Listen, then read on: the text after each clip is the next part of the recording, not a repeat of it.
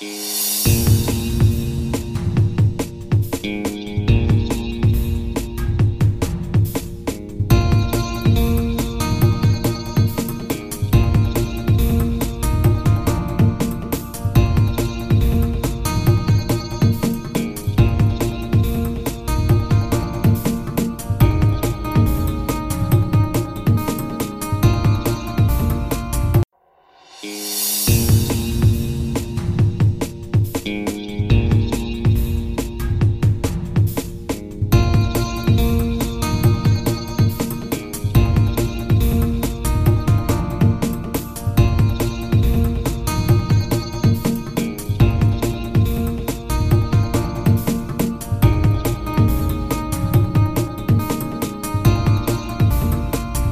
家好，这里是听音辨位，我是脸男。我是杨，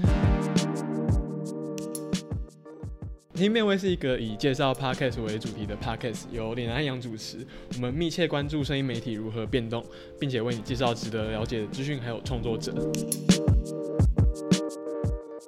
我和杨上个应该上个周日十六号吗？应该十六号。十六号，对，然后我们都有去一个 podcaster 春酒，这个春酒是在胡叔家的，他他他家开的快炒店办但。胡叔是彼岸薄荷这个节目的主持人之一。嗯，对对对，然后我我想先说第一个心得是，我觉得胡叔家真的快炒很好吃。然后这一个是好像是五楼室友的 Max 主揪，就是就是他揪了很多 podcaster 一起到一个群组里面，那他就在这里问说，哎、那大家要不要一起来出出来吃个饭啊，然后认识一下。然后因为我也觉得还蛮多人想认识一下，所以我有参加这一个活动。那当天就是，我当当天来了好多人哦。因为我原本以为只有大概只会来十十一十二个人，没有啊，投票里面就有二十个人。是是哦，嗯嗯嗯，啊，好好多哦。然后我那天就觉得 人那么多，有点吓到，因为我没有做好人那么多心理准备。我那天我那天其实有点紧张哎，就觉得人那么多，然后要跟那你看起来还是跟平常一样，那我内内心很紧张。懂懂。对对对，然后哎、我那天回来看到，就是我我昨天都是就是加了 Arthur 的推特，就是顶楼加盖的 Arthur，然后我都觉得他他的推特很可爱。他 他说，就是聚会超过一定数量的人不认识他，就会整个很不知所措。然后，然后，然后我刚刚刚刚有在听他那个 EP，他们 EP 十七，他就说，在不熟的人都以为他很外向，其实他还蛮内向，所以我觉得啊，阿婆好可爱哦。我觉得我跟阿福超级无敌像的，所以就是很能感同身受。但我觉得他其实他应对很得意，因为我就是我就是在一群人里面啊，你也知道，我就是会躲在旁边，我不喜你觉得你那天感觉没什么讲话，因为我就是我可以很开心，可是我不我不太好意思主动找别人讲话，大家应该看不出来、听不出来吧？应该是我真的是有一点社交障碍，就是我不太习惯一大群人的场合。我觉得阿粉其实有点像，就他他也没有说，就是如果你一对一跟他聊天，他其实也很就聊我得超爱一对一跟阿佛对聊天，对对对，可是他他像是那种一大群人的对话，我就觉得他不是那种会很喜欢在里面 hold 节奏那种的。嗯，我觉得润南就是那种可以会掌控节奏的人。嗯，他是他是，对，然后然后反正那天就是我们看吃吃完那个之后，大家都在一起聊天，然后我们就聊一些有的没的，像是比如说之后要合作什么东西啊，然后还有就是大家怎么做节目。然后我那天我那天比较印象深刻的是我在跟上杰聊，然后我记得好像还有良人十号的十号，然后我们就聊一下说我们彼此都是怎怎么准备一集节目的。然后我还蛮讶异，就是其实我们做准备节目方式很不一样。因为像我自己的话，我和杨做这个节目，我们就是有一个笔记，然后里面很详细的写，就是我我们这礼拜想要讲什么东西，然后细节到这一个点，我应该是怎么处理的，然后还有这个资料的来源是什么。但我让我发现，其实像是呃上节的话，他好像做访谈，他是说他就是一个访纲给对方，但他也不会知道对方要讲什么。对，然后十号好像也是说他们做节目也是比较随性一点，就不会也是大概可能讲一下他们将要讲哪些东西，但不会。细细细讨论，我就觉得有一点讶异。然后后来就跟杨说：“哎、那我们要不要试试看，就是不让彼此知道准备的？”等一下，但我觉得不一样的原因嗯是因为我们节目的调性很不一样，嗯，就我们节目的知识性很重，自己说这样好吗？知识希望就是就是就是，我觉得没有办法，不同类型的节目没有办法相比，的确可以尝试看看，但我觉得我我们自己有很多限制，对对对，就我后来我就跟你讲说，那我们要先试试看单集推荐的部分，我们不要让彼此知道。但我后来还是觉得这样好困难哦。就是对没关系啊，我们不要，我对，们就我觉得我们还是要要走出自己的风没格错。OK，就任性还不听，然后还一边说走出自己的风格。对对对，那接下来就是听众回馈的部分。呃，我第第一个是一个 IG 上面收到的讯息，是一位匿名的听众，因为我有问他要不要匿匿名，然后我看他写了好好长一段讯息哦，就是他有个给我和杨写一段，然后我那边的话，他说很谢谢我推荐一些蛮棒的 podcast，然后他特别喜欢像 Week Week Self 还有顶楼加盖这种有内容又有干话的技术受宅谈话，他他也怕我会不会觉得被冒犯。不会啊，不会不会，因为他们都自称。对啊，像我跟我的朋友都仔仔朋友都说，我们就我就肥仔啊，那我们都是觉得自己是肥仔。好，然后他说听完听变味第一集的内容，然后他很讶异，就是 A B 那边之外，还有人在聊红药丸觉醒。那他觉得红药丸要对抗的不是女性，是认清女本位主义加诸的各种限制。啊，然后我我就有点困惑，我就去查女本位主义是什么东西，然后看到有人说是以女性就是很难一个价值都是从女性优先，然后不去考虑男性，我就有点困惑，想说哈有有吗？我们之后有发生这种事情吗？嗯，这可能不同生活圈吧，I don't know，因为我对啊各种主义并没有很深入的研究。对对对，然后后来我去查一下，他是说，呃，有有一个影片，好像有一个人做一个影片解释，是说女本位主义是在他举个例子，比如说他说，可能我们都会觉得男性占优势、男性掌控的社会是男性本位主义，他说 no 没有，这是女女本位主义。然后我看到就有点，嗯，为为什么为什么是女本位主义？那他说就是因为我们看到男性有很多权利，有很多优势，可是我们没有看到男性承担了这么多责任。比如说男性要从事比较危险的工作，然后可能有灾难来临的时候，男性要去保家卫国，然后女性是可以先先被保护着离开的。呃，我还是有点不是很能认同啊，就我觉得男男性当然男性有一些很辛苦的地方，但女性就不辛苦嘛。我觉得我我我如果跟我的女性说女性朋友比起来，我觉得所有男性真的是蛮轻松的。没有啊，那我想这位听众他想要表达他最后一句，他说他也认为两性之间不应该是对立的存在。嗯，然后呃，因为我会这样子，就我其实很知道这位听众，所以他是我的听众，哈哈哈哈。所以他其实私底下有跟我聊过非常非常多，比如说关于 A B 里面聊的，呃，A B 的异想世界。节目里面聊的东西，然后他也给我很多 feedback，但我想说这么长，我应该是没有办法全部念。之前介绍那个 Manly 那一集，的时候就有谈到，就是我不喜欢讲两性，但他就说其实也不是他的 feedback 有一句话，他说他觉得两极化不一定是一种不好，只是那种极性的不同反而可以是一种对对方的吸引，也不是未来式，而是现在式，就是对。我觉得你的意思应该是说，性别不要两极化，应该是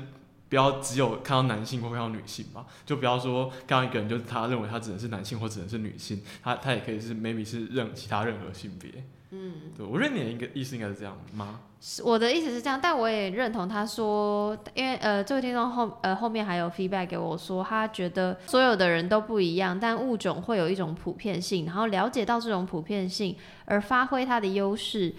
这才比较有可能是让群体强壮，才有力量去帮助相对弱势的群体。就这句话我我没有反对，就是我也没有就就说呃再次强调，我说我不喜欢讲两性，我也没有特别反对。去讨论这件事情，只是我个人不谈而已。嗯，对啊，所以当然我非常非常感谢这位听众，然后因为他常常跟我聊这些事，对我不会觉得很烦，不要担心。好，那继续其他的那个听众回馈。OK，好，然后下面三个都是 Apple Podcast 上面的回复。第一位来自十四岁少女深夜惨遭继父关闭 WiFi，他的标题叫做什么狐狸网，所以我猜他应该就是名字叫狐狸网。然后他说主持人非常热心，听众可以多跟主持人私讯。呃，我我尽量回复啊。那我们谢谢狐狸网。第二个是查那个大学问的查理，他说 follow 听妹有一段时间了，很喜欢李然和杨，终于出了自己的节目，来祝贺一下，恭喜！查理有邀我去上他的节目，哎，哦，对对对，毕竟你是哎、可以讲吗？我我们你说大学生吗？对对对啊，对啊就现在场那那天在场的时候，好像是我和查理最年轻，因为我们都是大四。大家知道脸男其实还是大学生吗？你就知道他有多优对，秀。然后对啊，所以然后我上下礼拜会上查理节目，就有点、哦，我。我有点我有点惶恐，为什么要惶恐？不是啊因为他的节目去的都感觉很人生胜利组，让我觉得好惶恐、等一啊。下，你这样子，你这样子会对不起客人。你都被客人邀请过，你都没有那么惶恐。好，不知道因为客人他就是很偏激，他的定位就是偏激的 podcast，是啊，我就是偏激的人。好啦，你不要紧好张。，OK，然后下一个是叫沈 A 人，哎、我在猜他应该是寂寞拖延的 A 人。是是是，应该是哦，。他他姓沈吗？我不知道但太确定我猜应该是。他说，不管 podcaster 还是听众都应该要来听，期待路边阿公阿妈也都在听 podcast 那一天。恭喜两位开新节目，祝福节目越来越好。谢谢 OK，谢谢谢大家。OK，那我们就直接进入正题。今天我想要谈的主题是金麦克风奖，就因为我平常都有在关注欧美的 podcast 新闻，然后最近有一个主题，很多人就是拿出来讨论，就是我看那种电子报，它有时候甚至会一整天就是什么都不讲，就是花一整天的篇幅在讨论这个东西。然后这个东西是叫这样的，就是有一群美国的 podcast 发行商，他们想要做成立一个学院，叫做 Pa Podcast 学院 Podcast Academy。那这个学院的目的就是要办一个奖，叫做 The Golden Max。我一直在，我有点在思考要怎么翻译。我原本想翻成金金麦奖，他们的 slogan 就是他们想要成为 podcast 的奥斯卡奖。那他们的流程表达是这样：是他们二零二零年秋季会开始会，应该是收件到秋季，然后会接受大家推荐一些不错的节目。应该我猜可能是用单集的形式来推荐，然后到二零二零一年的年初，他们会宣布他们的入围名单，然后还有在洛杉矶颁奖。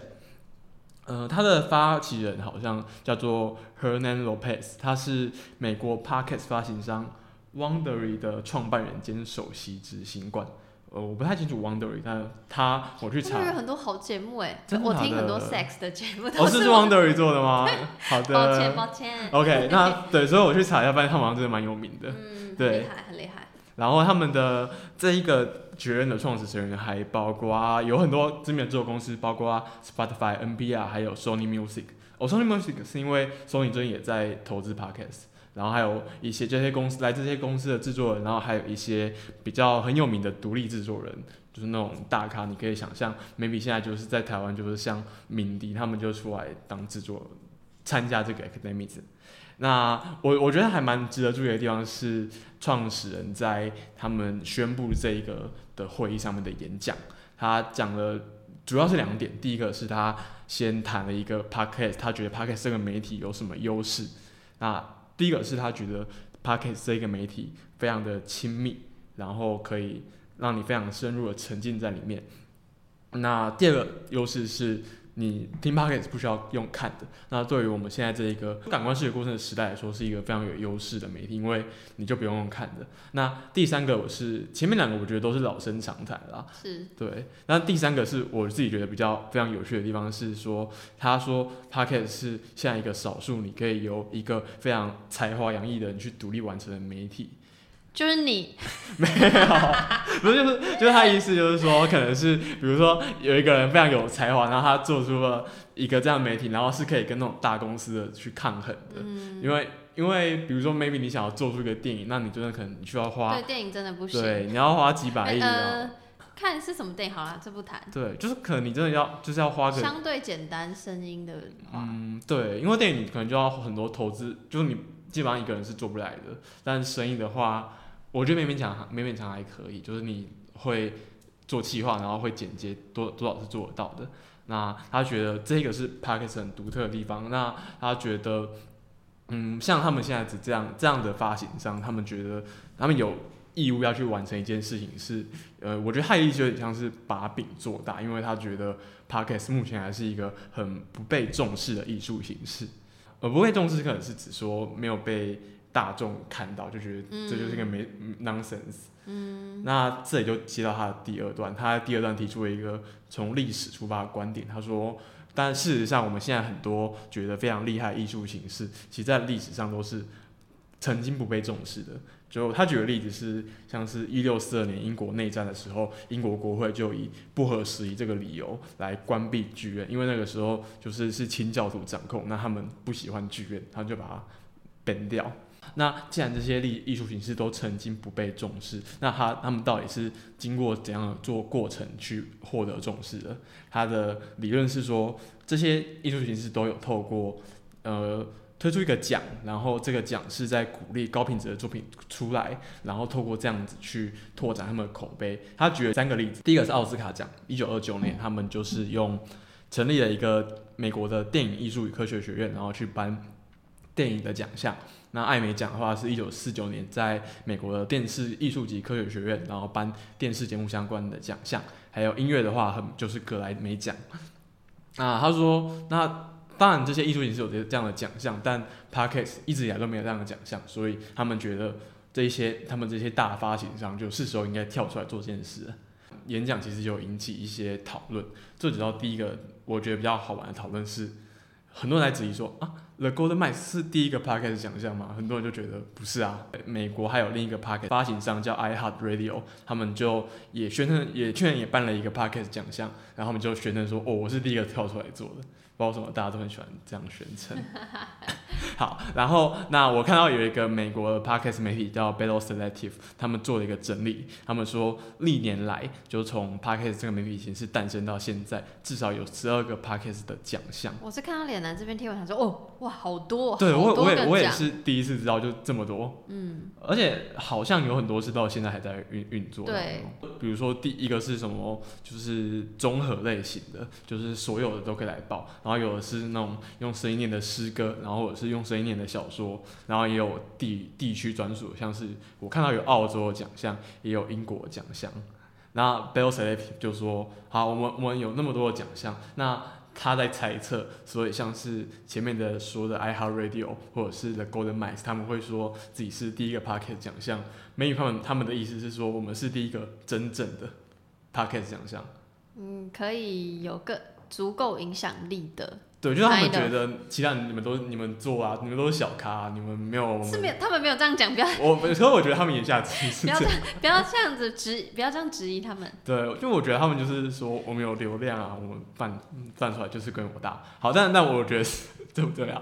呃，当然，所以 Bell s 他们其实意思是说，嗯，我们以前办过的这些奖项，maybe 他们规模就是没有那么大，然后没有那么多流量。可是其实你我们也是还还是可以注意一下，说那立亚这些奖项对于提高 Parkes 这个产业的品质，或者是说做的更好，有其实也是有蛮多贡献。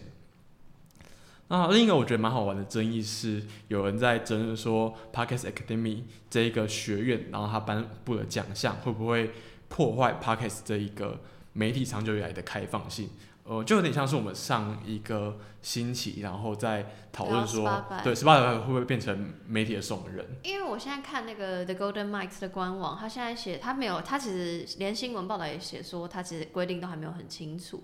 我看他写是 membership base，然后 non-profit organization，就是你要缴钱才可以做 member，然后你身为 member 你才可以投票。就他有不好像忘记不知道几百还是几千个 members 可以投票，就最后决定那个得奖者。但是除了 member 可以呃投票之外，还是有一些保留期是给，比如说真正的评审，然后那些评审可能 maybe 是这些组织，比如说比如说 NPR 或是 Sony Music 其中公司的谁谁谁这样。但是因为现在规定都还很不明确，所以我不确定。它到底会造成多少影响力？但至少以行销方面，至少 podcast 产业能见度是提高，这一点我是觉得是好的。这样，他们 member 好像也是有资格限制的。对，但现在都还没有清楚，而且我甚至不是很确定是不是。Globally 可以，就是不是全球都可以？对，这我我有点不太确定。嗯嗯，因为它都还没有出来。对，然后有这样讨论的，呃，我其实看他们的，他们讨论没有说的很清楚，但我是在猜他们可能会担心金麦克风奖会变成是像奥斯卡奖这样，因为像很多人会批评说奥斯卡奖是文化霸权，就好莱坞文化霸权，比如说很多人就说，哎，为什么奥斯卡奖提名这么少亚洲电影啊？然后最佳演员那么少亚洲演员？因为像呃，就是因为其实可以看到是说，像前阵子《寄生上流》不是得，他是得最佳影片嘛？对，很多四个吧，对对，然后就所以，因为他身为一个亚洲电影得那么多，才让人家很惊讶，说，哎，为什么哦，奥斯卡终于难得颁给亚洲电影了？然后我其实，呃，我看到这个讨论的时候，我是我我也觉得我没有很担心这个问题，因为你看我的想法是说，就算奥斯卡奖现在这么有名，它是一个这么大规模的奖，可是它其实都没有形成一个放诸四海皆准的品味，它没有。真的成为一个电影的守门人，不然我们就不会看到那么多导演在靠给说超级英雄电影我怎么这么难看，还是大家那么喜欢。一个奖项再有名，他都我觉得我觉得都很很难去真的形塑一个大众的品味。但我觉得比较，但我觉得又又有一个地点是可以注意的，是说奥斯卡奖是可以颁亚洲电影颁给亚洲电影，原因是因为有字幕这件事，让看电影的人是可以看得懂亚洲电影在讲什么。对，可是我。在声音上就不是这样，因为我们没办法帮声音上字幕啊，所以变成就是说，如果比如说美国人不懂讲不懂汉语的话，他就没办法听。他还是会有文化上的隔阂，语言上的隔阂。对对，所以我觉得，我觉得这个性质让他其实更难变得普适一点。进文化的 C N 有在 Podcast 的社团里面贴这一个这个新闻，然后我觉得还蛮好玩的，是因为那里面。这个贴这个资讯贴出来之后，有跳出跳出一些讨论。最主要讨论是现在的广播金钟奖应不应该纳入 podcast。我其实是听，我好像也是听马克形象之后才知道广播金钟奖。哈？这，我我不知道哎，就是我一直来就是就是电视金钟就会有广播金钟。我先说一下为什么会有人提出这一个，是因为我觉得是因为大家还是大家做不管是做的 Golden m i c 或者是做希望 Podcast 进入广播金钟奖，都是为我觉得都是一个目的，就是为了拓展这个产业，让这个产业更有知名度，然后获得更多的重视。因为比如说。假如说你现在跟别人，你要去约一个访谈，然后你跟别人说，哦，我是中广流行网的主持人，跟别人说，或者是你跟别人说我是一个 podcast 节目的主持人，可能中广节目的主持人公公信力还是好一点，是这样吗？我觉得应该是。嗯，我觉得就像回到你刚刚说，就是奥斯卡颁给亚洲电影，就是但这件事情并不，并不会就是。我忘记你刚用的词。你是说形塑一个全普世的品味吗？对对对的原的原因是因为我觉得现在科技这么发达，就是媒体这么多，然后又有 Netflix，就是我觉得现在好像没有要追求一个大众的趋势，反而是小众小众，然后分众的的一种喜好。嗯，对，所以我也不是很确定说所谓公家，比比公家呃电台的公信力会不会高于。比如说，其实已经很有名的 podcast，比如说百灵果之类的。对，maybe 是这样。对，就可能他们哦，我我的，因为我的理解是说，会这样希望，其实是希望可以透过一个奖项或者是一个公家机关的认证，让你的节目其实是可以更有知名度、更有公信力的。嗯。那我其实自己有一点，我我想先比较一下，就是金钟奖的 Golden Mice，就是金钟奖的特。比较不一样的地方是，它是一个公家机关办的奖项。那以前以前好像是新闻局，现在好像是文化部在办，我有点忘记，应该反正都都是公家机关，所以前者会有比较大的政府的性质。但我觉得他们共同点是，他们都可能会比较鼓励你去讲一些比较普世一点、比较安全一点的东西。那但放到 podcast 来讲，我会觉得 podcast 其实某种程度上它是一个从广播公司判到的媒体，因为，嗯，其实你去听广播的时候会发现，有一些主持人会都跟你讲说，这有些东西我们不能讲，是因为可能是 NCT 的限制，或者是可能是我们公司有一些包袱，我不能乱讲话。那有一些有有一些主持人或者是有一些听众，他们就是。没有那么喜欢这样的限制，那他们才会来做 podcast。嗯，对，因为 podcast 没有没有人可以限制你，N C E 管不到你，所以我觉得反而是说 podcast 更它就是一个有很多很多不普世、很多很多没有那么安全的价值组成的媒体。那我们到底需不需要重新回到一个金融奖这样一个讲究普世、讲究安全的场合去认证它？我觉得这一点是让我有点困惑，因为我觉得好像没有那么必要。对，可是人就是很奇怪，就是觉得没有必要，但又想要获得认可，可是那个认可又要有公信力，那公信力又回到公家机关或是大或是大型的 KOL，所以就是比如好呃或者公司就就像 The Golden Mike 这样，就是你一方面又要抗拒他，就像上一集讲的，他可能会控制整个产业，可二方面又想要被他肯定。对对对，真是矛盾的有点人呐、有点有点 M。你知道左中奖吗？Yes，你有你有看去年那个颁奖典礼吗？我没有全看，就是这样看一下，稍微看一下。OK，我我先帮不知道的观众简介一下，左中奖是上班不要看办的一个 YouTuber 奖项。那他们其实有一点在这个奖项是有点在戏虐模仿金钟奖的这一个奖项，他们也会有走红毯，然后也会有颁奖典礼，然后甚至是有各式各样的奖项。那去年颁这个奖就是邀请了很多知名的 YouTuber，什么阿迪啊、猪猪喜啊、黄大千之类的。然后，但是他们有个特色，我记得他们好像是所有奖项都是颁给上当给自己班不要看，，对对对。对对，就是一个有点搞笑性质的奖项。但我好像瓜吉是不是说，就是今年他们打算做的比较认真去对，就待会我们的推荐单集有一个是瓜吉，然后瓜吉就自己在那个节目上就有讲说，今年二月二十九办第二届的，可是第二届好像就不是只颁给自己对吗？对对，好像是，而且他们好像想要就是去什么建立一个产业生态之类的。嗯对期待。嗯，然后所以我觉得 maybe 从一个比较系列模仿、比较边缘的位置出发，会可以从就是不需要靠政府，就是可能 p a r k 自己去长出这样的奖项，也是可以试试看。走走音奖，对对，走音奖。而 今天我还想要补充一篇文章，这篇文章我看了觉得蛮棒的，它叫做《The Five Stage of the Podcast Listener Journey》。它是在讲是说，嗯，他从五个历程去切入你观众，就是从他怎么注意到你这个节目，那考虑要不要收听你的节目，到他听你的节目，然后去订阅，还有持持续的这些互动，又经过哪些过程？呃，我会把链接贴在 show notes，那你可以，我推荐就是如果是 podcast 可以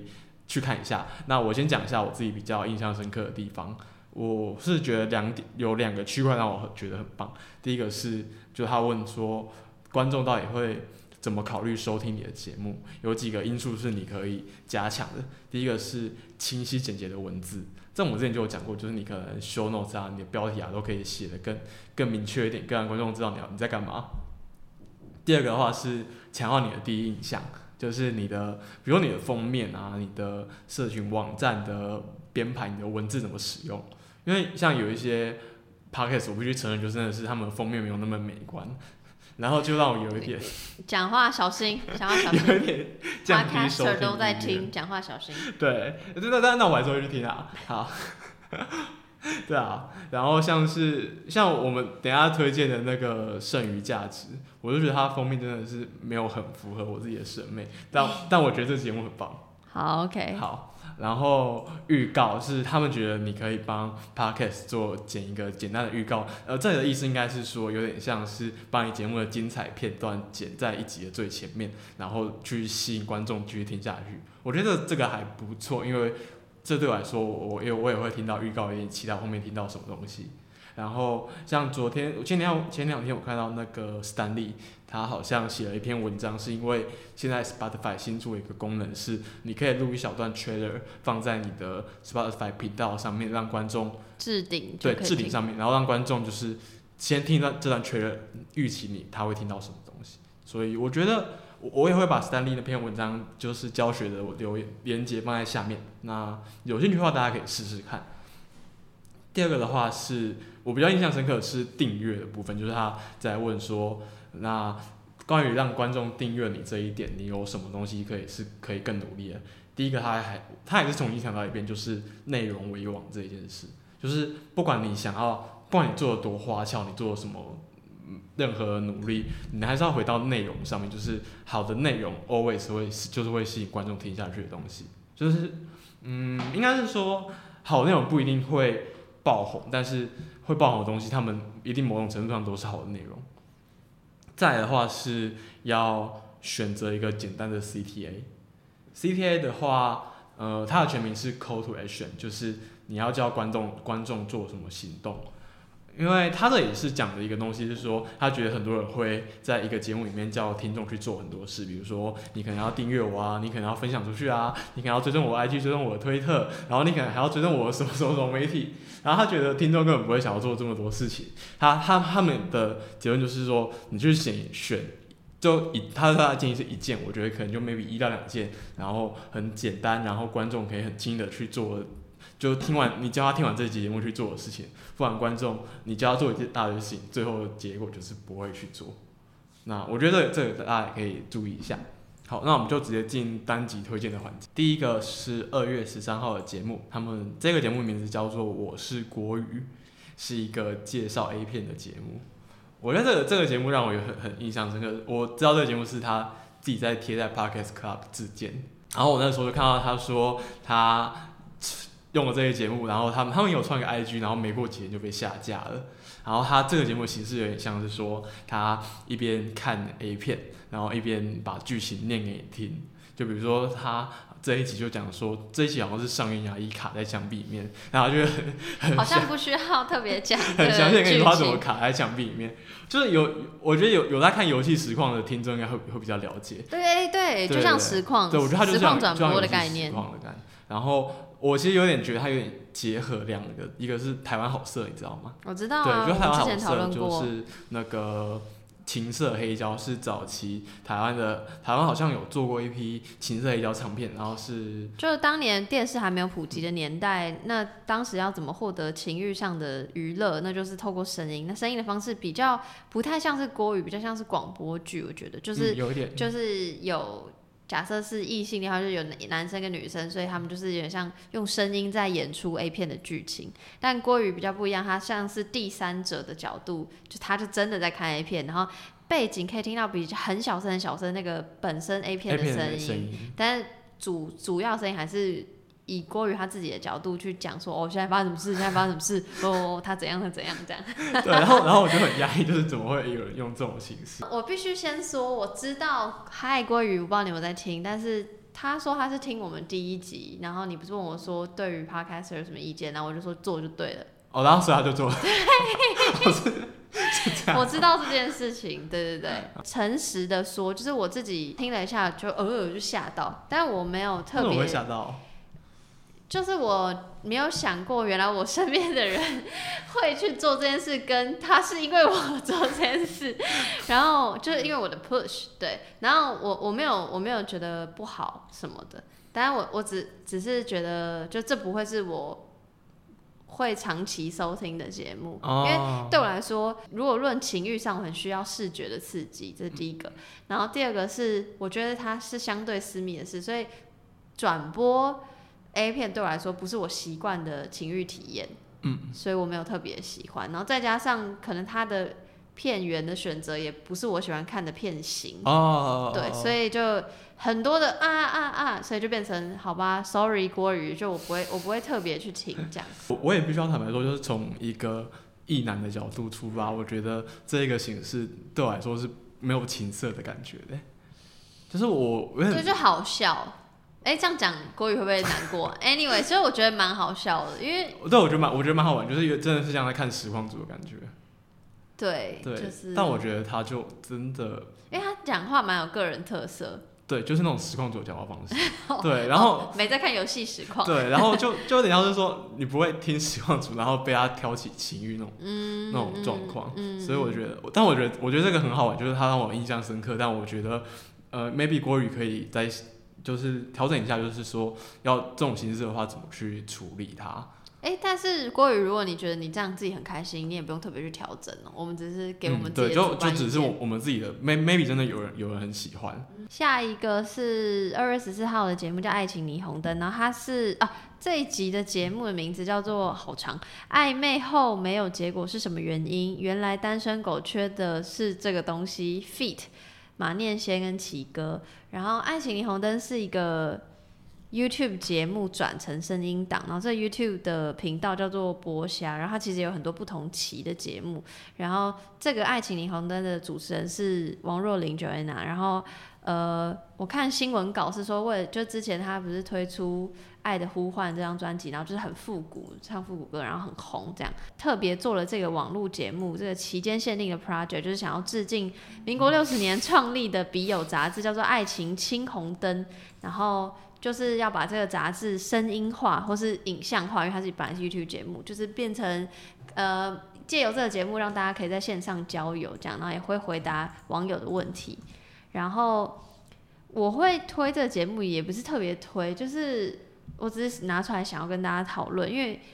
我就觉得这其实节目没什么 没什么 没什么重点，因为就是马尿，哇我很喜欢马念先，因为马尿就是很 很很强，就是就是问了网友问他一些，比如说暧昧怎么办那个卡关问题，然后马尿就会用，如果大家有去看 YouTube 的话，就是他就会用什么现场的五行转运出，现场的一些只是单纯只是橙色道具，然后那边乱讲讲，就是没有没有什么根据，这样那就很白痴，很好笑。然后然后会不自觉的，一是觉得很好笑，二是会不自觉听下去，是因为那个王若琳的声音真的太好听了，因为他真的蛮好听的。他念观众的信的时候，就觉得哇，真的是很很想被他念信这样。对，然后我会想要拿出来跟连安讨论，是我想要说，影像直接转声音到底是不是一件好事？因为像我刚刚讲的，就是马尿他推了一些，就他用桌上的东西说，你看我现在示范这个，那这句话的时候就会知道说，哦，其实它是有影像的，就他有些东西在声音上还是不太成立，这样就是。我只在思考这件事情，就如果有已经在经营 YouTube 的人，然后想要来经营 Podcast，你会怎么建议他？我觉得很多声音转影像转声音是没有那么完全适合。就比如说像是五行，他们里面讲到说，啊，那些就是说你要处理这个问题，你就要用五行转运出。可是这一个东西，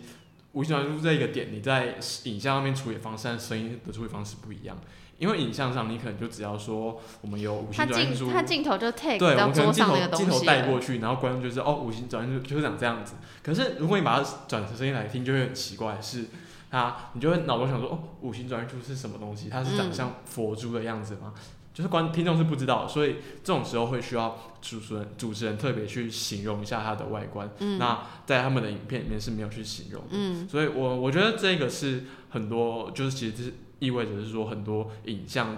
会在转成声音东的转成声音的时候，其实会落掉一些东西。嗯嗯嗯像我刚刚在跟你讨论那个大马老司机嘛，嗯大马老司机是一个访谈节目，那是一个叫大妈 YouTuber，他会找一些很多名人，像最近访问了柯文哲吧，然后上上来坐他的车，然后他就开车载柯文哲去上班，然后车上一边跟他闲聊。那他们也有在做 podcast，就直接把这个影片转成 podcast。嗯，可是如果你这样做的话，你就你也会漏掉很多他们的在影片里面很多眼神的转换啊，嗯然后或者是很多动作变化，所以我觉得 podcast 影像其实没有那么适合直接转成 podcast。所以你不建议 YouTuber 直接把他的影像转成嗯，我没有不建议，我觉得。我觉得应该是说，可是你要想一下，如果 podcast 想要进攻这个领域，他就必须要多跑出一些人力去真的去做一个对应的 podcast。我嗯觉得这个成本其实蛮高的，就是 maybe 假如说我是一个 YouTuber，然后我有我有一个很大的流量，那我可能会想就是我直接转，我直接转，那嗯。我就那些落掉的东西就算了，反正、嗯。反正因为你看啊，比如说好比瓜吉的直播，瓜吉的访谈，那他他也是转成音声音会拉掉很多东西啊，但是他也很受欢迎啊。没错，真的，对，所以我觉得可能我不太确定会不会到以后就是这个产业，呃，不是我的意思是说，到以后成熟这个产业成熟一点之后，可能是真的要专门 for 声音平台做内容才会能够跟别人竞争。但我觉得在现阶段是，如果有 YouTube 要跳进来做，我真的我觉得大可以直接影片转过去。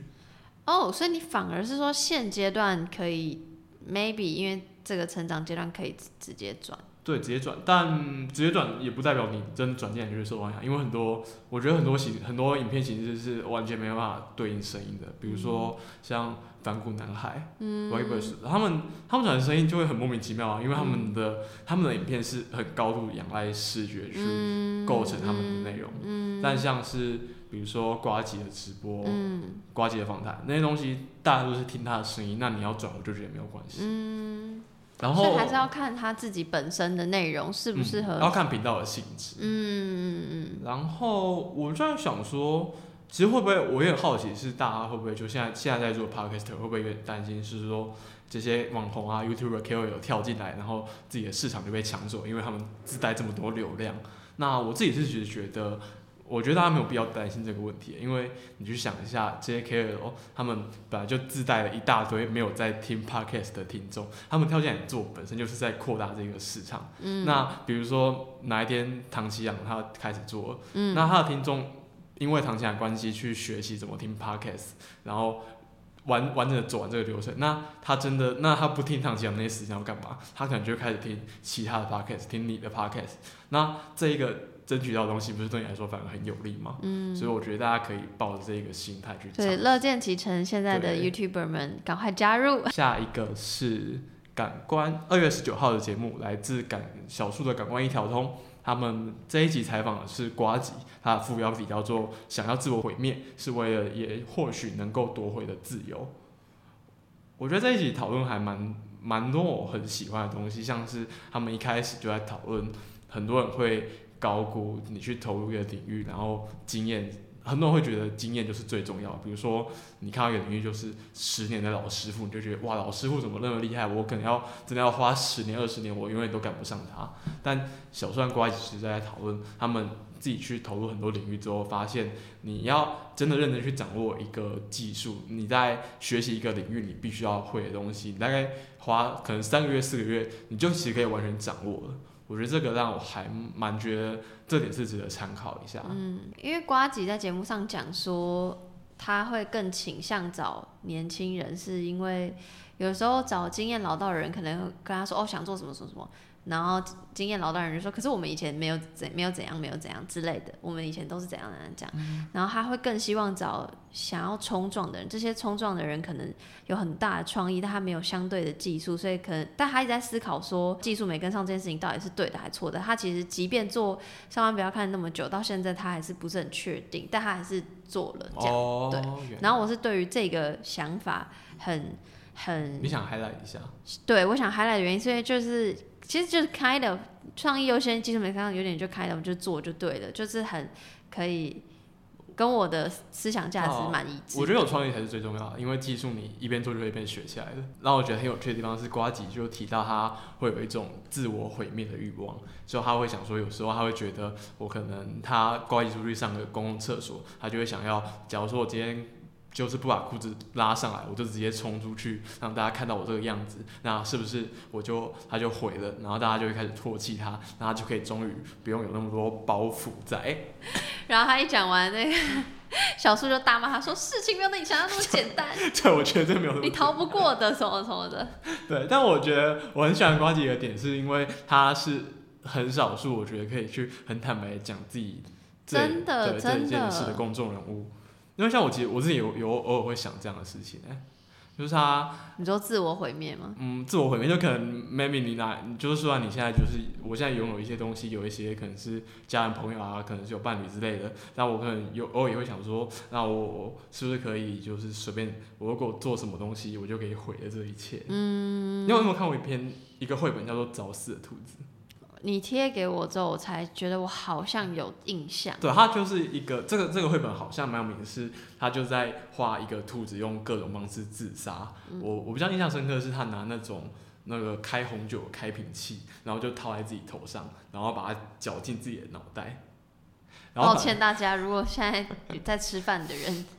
对，然后反正那个绘本是关于就是一只很非常有自我毁灭倾向的兔子，在各式各样的方式自杀，然后让我。我好像三四年级就看到，不知道为什么会有人把它摆在教室。哦，真的假的？对，我在教，我是在那种教室的绘本区看到，小学三四年级，让我有点印象深刻。我之前看过一篇女人迷上面的文章，他还讲说，那个那个作作者他在某一年，然后他做了一个一系列的挑战，是他挑一年之中的一百天出来，然后他每一天都要去挑战一件。每每十天都要去挑战一个不同的生活方式，那里面其中有十天是他要很规律的生活，很规律的上床睡觉起床。然后他体验那个十天之后，他就想他的心得是说，他觉得当然这样子对生活很健康，然后你可能也可以有更稳定的的一些产出，然后因为你的睡眠很好，所以你会变得更敏锐。但他说，其实如果你要诚实的问他，他觉得他也是自己。他还是有点迷恋一些，有一点点混乱，有点失去，然后有一点自我毁灭的倾向。因为就就像有点像是说，你明知道喝水很好，但你还是会选择大喝啤酒。啊，我觉得这个有一点可以让我会联想到这种自我毁灭的欲望。我很喜欢他这个文章里后面讲的一句话，就是应该是会想要自我毁灭，是因为想要知道混乱的状况是怎么样，然后也知道他的所谓早睡早起就是平静安稳的状态怎么样，就都知道之后，在知情合意的状况下。自己做了自己想要哪种生活的选择，所以他在文末也推荐，就是呃，本来是因为他本来是夜猫，所以在体验早起，然后他就推荐早起的人体验夜猫。没错，所以我就觉得，所以为什么瓜吉会想要尝试自我毁灭？因为他可能想要，我觉得他有点像是想要成为，就是觉得，那如果我成为这样子的人，我会是什么样子？对他想要知道那个样子的体验会是什么。下一个是二月十九号的节目，来自中国节目《剩余价值》。那这一集的标题叫做《瘟疫语言与语言与具体的人与历史学家罗新的聊天》。这一集是在讨论新型冠状肺炎体现的一些中国的社会问题。那这一集我他还蛮蛮可以跟大家介绍的地方是，他整个因为这一节原因，他整个节目被中国的平台喜马拉雅下架，因为这一题这这一期呢讨论太多很非常非常敏感的问题，超棒，超敏感，就是敏感到我觉得他们怎么敢这样说话？他中间有讲到一段，我现在就突然很想跟大家分享。他讲说，中国根本不是共产主义，因为他说过去历史上共产主义是。就是其实也有具有国际主义的这种价值观，然后他说中国根本就是拿着共产旗帜的民族主义，反正然后讲了很多，就是哇哇哇，你们真的你们这样安全可以吗？这样被带走吗？对，我就觉得哇。很真的很勇敢呢，很佩服，超推荐大家去听，很长我知道，但一定要去听。但但如果你有点懒得听的话，他们他们其实，在 Matter 上面写了一篇很长很长的主旨。如果你习惯看文字，也可以去看文字。对对，我们也会贴在 Show Notes。那我这里面其实我比较想讲的是两两个地方，然后这两个都是让我觉得有点回想到台湾的状况。第一个是他讲到，他觉得在中国里面的日常对话中，其实有很。或者是在对抗这一个肺炎的过程中，有很多军事术语的入侵，好比是说他们会形容对抗这一个就是像打一场打赢一场硬仗，然后这是一个人民战争。那他或者是说以前很多中国人会说我们对抗什么什么就是要毫不留情要歼灭他。他他觉得这样子的军事术语入侵入侵其实可以，呃，你可以你从历史上来看的话，其实可以。去看是说，可能他就是早期民国初年那种军事教育的遗留，他觉得他们觉得这件事情是非常危险的，因为其实你，因为有点像是你你在这样子的思维当中，你会鼓励大家用军事作战思维去想一个社会的发展，那就会大家都会觉得说，因为军人就会有点想说，我为了达成目标，我是我牺牲是可以的。那可是对于一个社会来说，这样状况不是健康的。你怎么一个社会不应该为了一个大的目标去牺牲个人？那我其实自己回到台湾，我也觉得这样的事情让让我也担心的是，我之前去年选举的时候，不是大家都在讨论资讯战嘛？对，就那个对什么中国资讯战。那那个时候就是有。呃，我我也我也很同意，是中国确实对于台湾一定有一些渗透，然后也也可能有一些代理人在台湾散播假消息。那但那个时候让我比较有点不懂的地方是，那个时候也有便是说很多台湾人自己也在开始散播假消息。那那个假消息可能是关于中国假消息，或者是说关于偏向统派政治人物的假消息。那我后来跟一个我的连友在讨论，那他是我我就问他说。可是我我们不就是应该要对抗资讯战，我们就是应该要做好做更好的媒体嘛，就是我们不是应该要更追求真实嘛，然后或者是更谨慎的去看待资讯。可是他觉得我们就是在和中国处在一个战战争或者是准战争状态。那在这样的情况下，我们就是要先打赢，再去考虑考虑其他价值。那我其实也怀也很觉得这就是一种军事术，我觉得某种程度上这就是一种军事。术语的渗透，那它会让我们去开始用一种比较不健康的思想去去想我们社会怎么发展。那另一个的话是他们提到中国有有一种饭圈用语的低低幼化的状态。呃，我帮听众解释一下什么是饭圈用语，你知道你知道是什么吗？不知道。饭圈的话，饭就是 fans 啊，对对对对，饭所以饭圈用语的话就是粉丝的用语。哦。听众那个饭是写成中文是吃饭的那个饭，对，因为他们是说很多很在这个对抗这一个肺炎疫情的过程中，很多呃，他他讲我其实才知道这件事，有很多中国人，比如说他们在看火神山医院盖医院的直播，那他们就会帮那种堆高机还有推土机都帮他们取名字，然后帮他们在特别 highlights，然后就说哦你们很棒啊，怎样怎样，然后就很多人就很生气，是说，可是我们明明旁边就有很多很真实的，就是人啊，很多工人在那边，然后你怎么可以，你为什么要不关照那些人真的遭遇了什么处境，反而去看那些没有生命的堆高机、推土机，然后甚至他们会把冠状肺炎就取叫阿冠或者什么小笨蛋之类，我我很困惑，然后那这个。主他们的节目主持人是说，他们觉得这就是一种，嗯，去一种他们平常去追星的方式，对于日常生活入侵。就比如说他们追星可能就是真的是很迷恋某一个人，然后就帮他特别关注他一举一动，然后甚至帮他打赏。那他也觉得这样子的东西对用在一个社会的发展是很不健康的。在因为在准备这这这礼拜的时候，就去划很多中国的节目，当然台湾的也有划，然后就觉得哇，很多人都在讲。疫情的东西，所以我其实都跳过。然后，但脸男推了这一这一集的时候，然后才去听，就觉得哇，这集真的很多很多东西。然后，嗯，我觉得我那个下意识不去听跟武汉相关的节目，是有一种像主持人在这个节目最一开始讲的，就是有一种麻木状态，因为你看了很多消息讯息，你从原本的很恐慌，我到现在已经。那个那个心情，无感吗？就是那个是恐慌到无感，就是你太多资讯了，然后麻痹了，然后你也不知道，就像你讲的资讯，但是你不知道到底什谁哪边的新闻是对的错，而且他已经不是，他就是他就是扯到很多，他是整国际的公共危机议题，然后但又扯，当然又牵扯到很多政治上的，一切都跟政治有关，所以就会我觉得心里其实很混乱，很 confused，然后。嗯，我觉得这一集节目可能跟我短短听其他节目的不一样，是这集节目又探讨更多，不管是关于政治层面，或关于身为一个人的层面，你应该要有什么样的心态或态度，在面对这样的所谓危难的时刻。对，然后我觉得是这期节目。我很欣赏的原因，他们其实我觉得他们就是因为现在中国就是很多人都在家里，然后他们就毛起来做这种肺炎相关的节目。嗯，很多人是做那个，我觉得很多人都是做类似人物访谈，就是访个人的经验是什么，然后就你在干嘛？对，或者是你看你经过遭遇什么事？嗯，我觉得那是因为就是中国，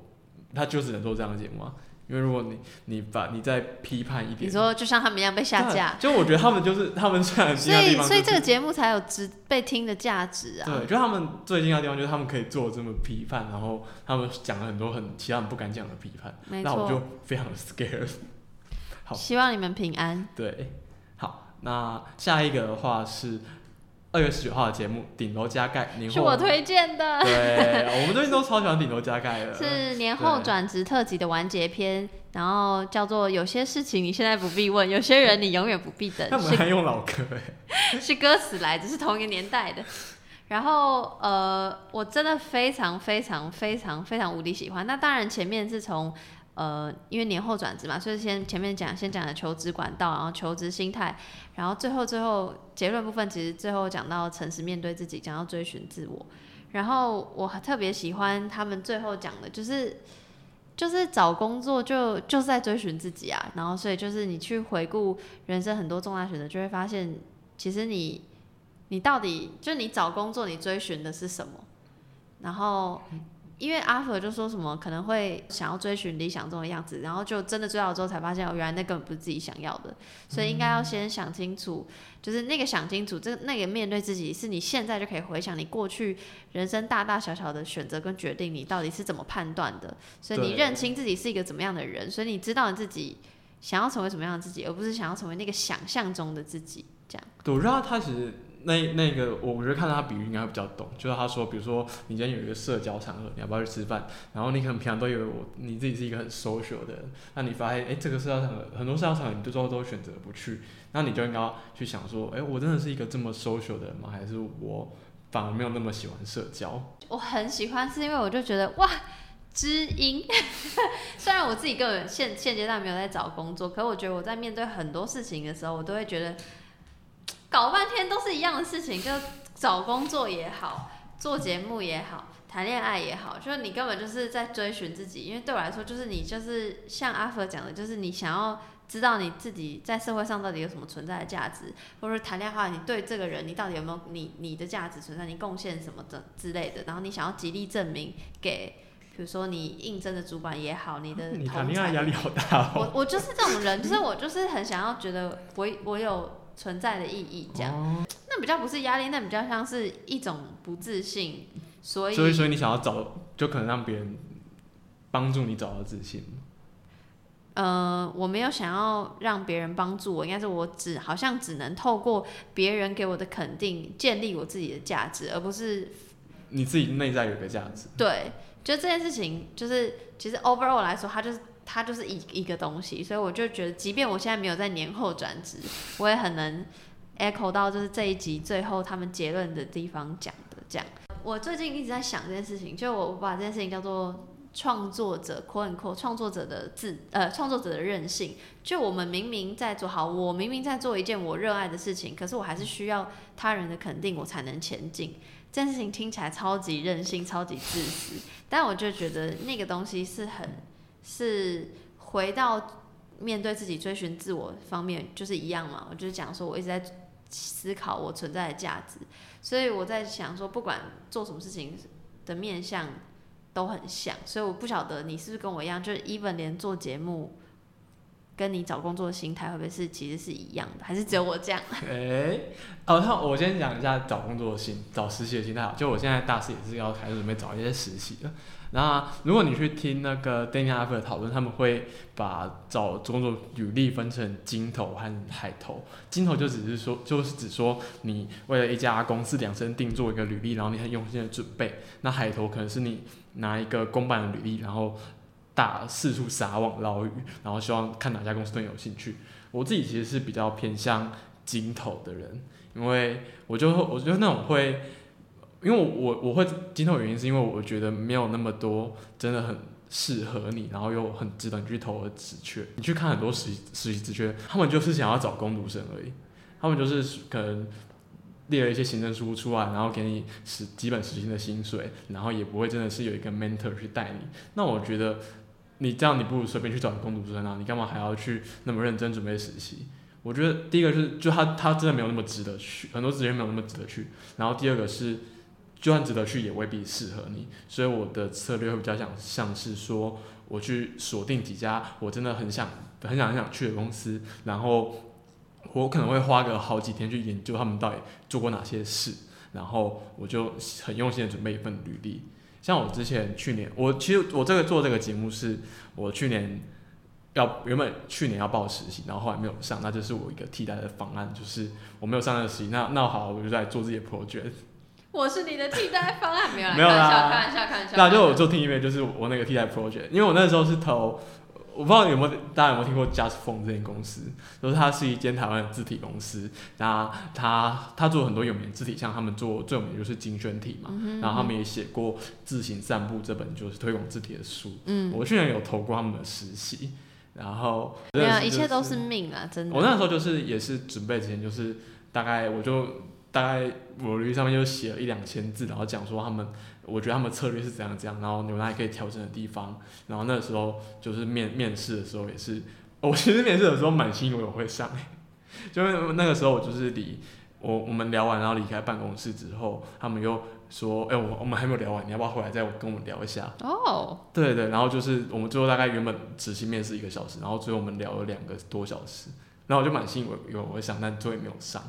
可是我觉得没有上一定有很多因素啊，不见得是你个人。哦对啊但我公司策略上自己我觉得应该是我后来觉得应该是他们有更需要别别人，比如他们可能 maybe 更需要会影音剪辑的人。那我我在这方面我真的我是一窍不通的。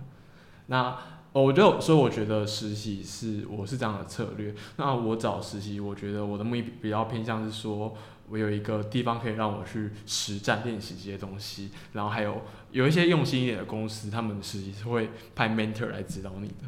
就 mentor 就是导师啊。因为我其实最近我最近常在抱怨，跟我朋友抱怨一件事，就很想要人生的 mentor。我的 mentor 超棒的。By the way，我现在虽然是自由业，但我前前之前在科技公司的时候，我是有 mentor 的，然后那就像脸男说，真的是人生导师，就是有时候因为 mentor 会我的 mentor 很好，所以他会时时刻刻就是 check 说，哎、是现在适应的怎么样？那一开始当然会先从工作面上问候你，但到最后我们会有呃每个月会面一对一面谈一次，虽、虽然时不时会这样稍微 check 一下，然后会有一次一个月一对一的深聊。那个深聊就会聊到说，从工作面上，比如说，呃，公司有哪些状况，我我可能不喜欢，我可以跟他讲，然后或是说什么因素可能会让我想要离职，或者是其实极简的讲讲到最后，就会发现他是在帮我厘清我个人对于工作的价值观是什么。就比如说我我看中一个公司，我看中的是什么？是公司的产品，还是公司的理念，还是公司的人，还是什么什么巴拉巴拉。然后，所以我就觉得 mentor 真的是人生导师，因为他虽然是你工作上的指导，但他其实更是你人生的指导。所以有 mentor 的人真的很幸福。对啊，好羡慕哦。那那我真的很真的很很觉得我很需要一个人生的 mentor，因为我就我觉得让我觉得很多，因为我我觉得其实做你去做这样一个 side project 和你去实习实习最不同的地方，其实是实实习就是你自己的 project，你要为了自己负责，因为你可能。你为了别人，你去实习为别人工作，然后他们就有自己的骑程，然后自己想要做的目标，然后你可能 maybe 你就按照这样的目标去做就好，呃，也也许你可能会更主动一点，但大方向上还是别人来定的。可是像我们做这里 side project，我能够做，我要做多少都是我自己的事啊，就是不会有真的有一个人拿着枪，或者是拿枪逼我说你一定要一周更新几次，你一定要多久录音一次，那你就很非常非常需要自律。是没错，然后我同时突然想到这个，就觉得像现在这样面对面讲有点害羞，但我就觉得其实本本来我那时候问你要不要做节目，也是想说，毕竟我年纪稍长你几岁，然后也比你早开始做节目一点点，然后我当然不是什么很厉害的人，然后本来是就是想要觉得可以 push 你，我也没有觉得要做你的 mentor 哦，但是。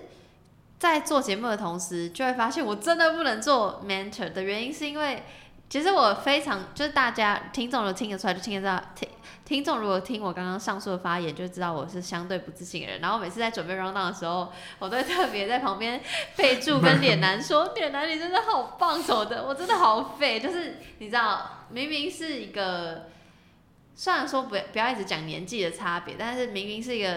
姐姐，但是我还是其实。有很多很多不足的地方，比较像是我跟脸男学习，好啊，互相学习。啊，我知道互相学习啊。我知道你会这样讲，但所以希望你可以在别条路上走到你的 mentor。哇，对啊，就因为我就最近就是在想说，因为像我觉得很多工作啊、感情啊、生活这种东西都，因为我是那种就是我想要做好一件事，我就要花很多时间去学东西，然后去看我有什么资源，然后我未来要有什么策略去做。像我我我觉得我自己面对感情，我真的就是看《道德让你》这本书，然后就想说我在感关系里面到底是我要怎么做，然后怎么发展这关系的模式，然后就觉得好麻烦哦。就我，我就会觉得我很需要有一个聪明人直接跟我说你应该要怎么做。但我觉得我现在好像感情的世界没有这么简单。对，然后我就觉得好吧，那我我没有没有遇到一个聪明人，我只好靠自己就成为自己的 mentor。怎么突然 ending 很励志？没有没有，哦，那我我我其实还想要回应你昨天的贴文，哎、对，好突然，好。就你昨昨天我今天早上起床，然后就看到你好，你是凌晨三四点发的吗？对于我失眠一阵子，失眠，对，然后想说，哇塞，姐姐，我凌晨三四点又发一篇文标我，然后 然后我就我就去看，然后就反正就是简单简单的，我补充一下背景，就是我昨天发晚上发，因为我们差不多我听一遍会就是一千追踪了嘛，恭喜听音辨位，呜！然后我我朋友就是我损好友啊，不是损友，就画用 OneNote 画一张贺图给我，然后我就想说好，那我就发，因为我其实嗯本来没有特别想要庆祝什么，但是想说朋友都发一张图给我，就贴贴一个文章。那后来杨杨就写一篇文，然后提到是说他是有点像前面他说，就是他觉得可能大家都会以为他就是很善良、很大爱、很怎样怎样，但他其实做的这些事情都可以讲的自私一点，就是他就是在为了追寻自己的价值，或者是证明自己存在的价值。那我觉得我自己会，我也会觉得是说，我昨天那篇文提到不是我引了一段话嘛，就是中央社会系赵文杰老师的话，就他是说他是把文字当成是声呐的人。诶、我超喜欢这段话。然后就是我会，我反而会觉得说，我自己会在做这样这些事情的心态，我没有很想证明什么自己的价值、欸。我就我反因为我我自己的心态比方是说，我偶尔会觉得我说我活着这个世界好像有一点点无聊，然后我就很想去碰撞看一下有没有什么新的可能性，然后又回应到刚刚瓜吉那个自我毁灭的倾向，其实我真的是也会好很好奇说，那我在这个过程中我会成为一个怎样的人？嗯，我可以理解，因为我知道你是这样个性的，我知道你跟我很不一样，啊，嗯，所以我就很受这种人的吸引。你你觉得不一样的点在哪里啊？就是你不会特别去想价值这件事吧？我觉得可能 maybe 你会想，但那可能不是你 focus 的原因。可是我会一直去想很多这些有的没的，想价值，想寂寞，想孤独，想生存。但可能你就是就像你刚刚讲的啊、你就是觉得我就觉得人生很无聊，所以就 我可能觉得有趣比较重要。对，就是想要有趣这样。嗯，我知道我们是很不一样的人，然后可能也因为这样，所以就想说，哎、那可以跟你合作看看，哦看会不会有什么火花，这样。但反正我们虽然各各自保持着不一样的原因，但还是可以一起合作，做出新的东西。对，今天节目就到这边。如果有想要联络我们的听众，或者是想要给我们一些反馈，你可以写信到我们的 email，然后我们也有 IG 和 Twitter，所以呃，我们都会把所有联络资讯放在 show note，所以有想要什么联络我们的话，可以看 show note。好，那今天就到这里，拜拜。拜拜。